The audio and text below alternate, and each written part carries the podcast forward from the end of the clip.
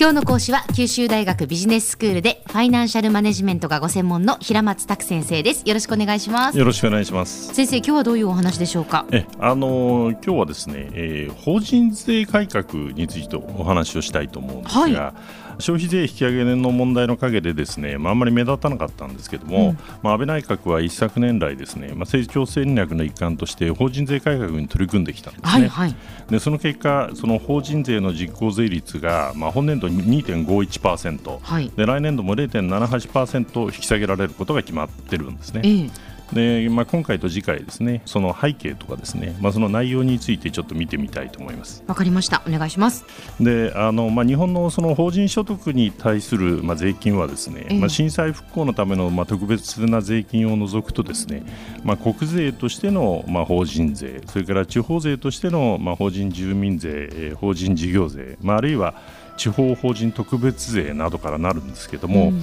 まあ、これらをその総合したその実効税率ですね。でこれは長らく40%台にあったんですね、はい、でそれが平成23年度の税制改正により、まあ、昨年度までに、まあ、34.62%と、まあ、そういう水準になってたんですね。えーで今回の改革はこれをさらにまあ引き下げるものなんですね。あのなんでこんなふうにこうどんどん引き下げてるんですか先生？えー、その背景にはですね、えー、まあ一つはその財界からの強い働きかけとまあいうことがまああるわけですけれども、はいえー、まあその裏にはですね諸外国が競うように引き下げを行っているということなんですね。でその中で日本の法人税率が高止まりしているわけですね。えー、そのまあ主要国のその税率で見るとですね、はい、まあ日本に比較的近いのはまあ40%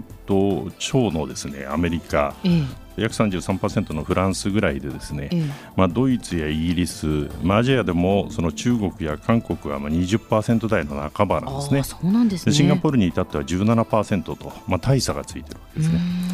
でまあ、税率を下げるとですね、まあ、普通、税収が下がるんで、まあ、外国の政府もまあ嫌がりそうなもんですけれども、まあ、グローバル化が進んだ今日ですね、まあ、あの海外企業の投資を呼び込むことによってですねまあ、引き下げに動いているわけですね。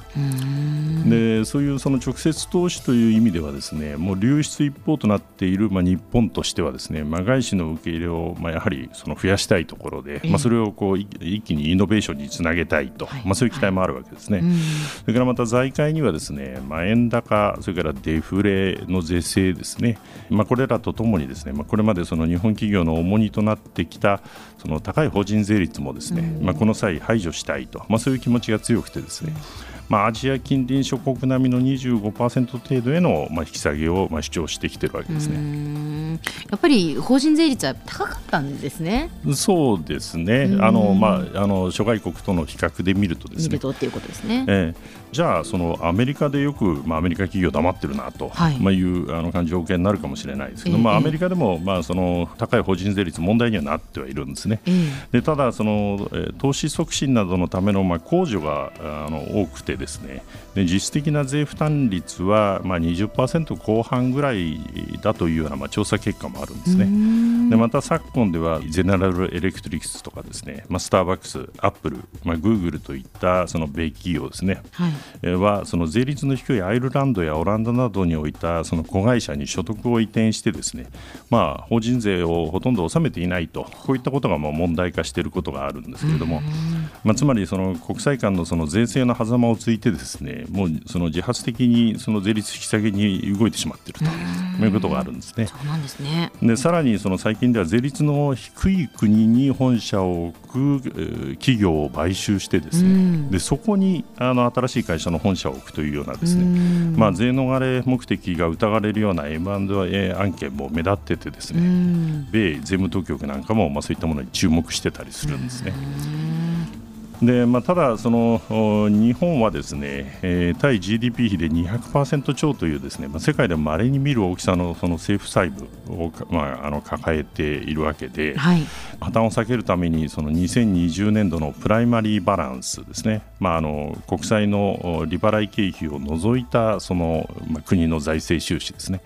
でこれをその黒字化するという目標を掲げているところなわけですね。はい、でしたがってその税収が大幅に減るようなその改革を行う余裕はないわけですね。でその結果その税率引き下げによるその成長か財政健全かという、まあ、どちらを優先するかでですね、まあ、綱引きが行われてきたんですけども、はい、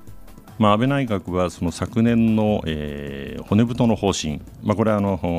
経済財政運営と改革の基本方針という、まあ、あの政府の方針なんですけども、はい、まあ、その中でその成長戦略の一環として、まあ、数年で実効税率を20%台に、まあ、下げることを、まあ、謳ったわけですね。まあ、そのしかし、その具体的な内容はその時点で決まってなかったものですから、まあ、その後もまあ議論はその紆余曲折を経てですね、まあ、経団連なんかはまあ、欧州ではですねその企業がその、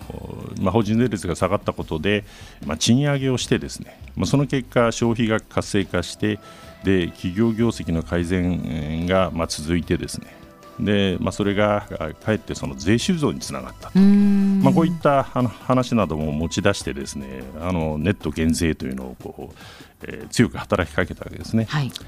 でしかしやはりその、えー、国際的なその経済環境も、まあ、あの違っている可能性もありますしそれからまあデフレ脱却の,、まあ、あのについたばかりのこう日本でですね、まあ、同様の展開が見られる保証もないので、うん、まあ、あの結局その財源をめぐっての議論が、まあ、本年に入るまで続いたんですね。うんでまあ、結果としてですね結論として、まあ、税率引き下げの代わりにですね課税ベースを拡大するという形で、まあ、同じその法人に対する税金の分野でですね、まあ、代替財源を確保すると。うんまあ、そういった形で、まあ、なんとか本年度の法人税改革が実現したんですね、はい、その内容については、あまあ、ちょっと今日はあの時間がありませんので次回取り上げさせていただきたいというふうに思ってます。では先生今日のまとめをお願いします。はい、まあ深刻なその財政問題を抱えてその消費税の再引き上げをまあ控えているようなまあ我が国ですけれども、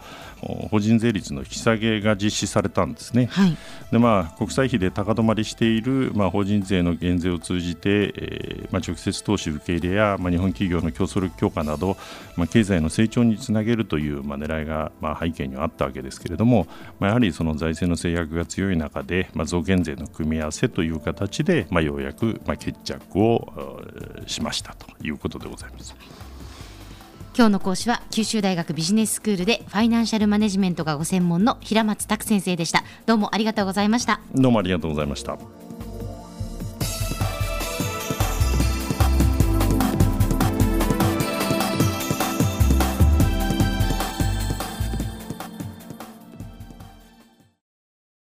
続々ぐいぐいメラメラつながる。ゾワゾワ。ハラハラ。メキメキ。つながる。ズキズキ。モワモワほかほかつながる。キリキリ。ザワザワキュンキュン。ガンガン。ワクワク。ウズウズドキドキ。ルンルン。バクバク。九州人のいろんな気持ちつなげます。九州から輝こう。キラキラつながる。 QTnet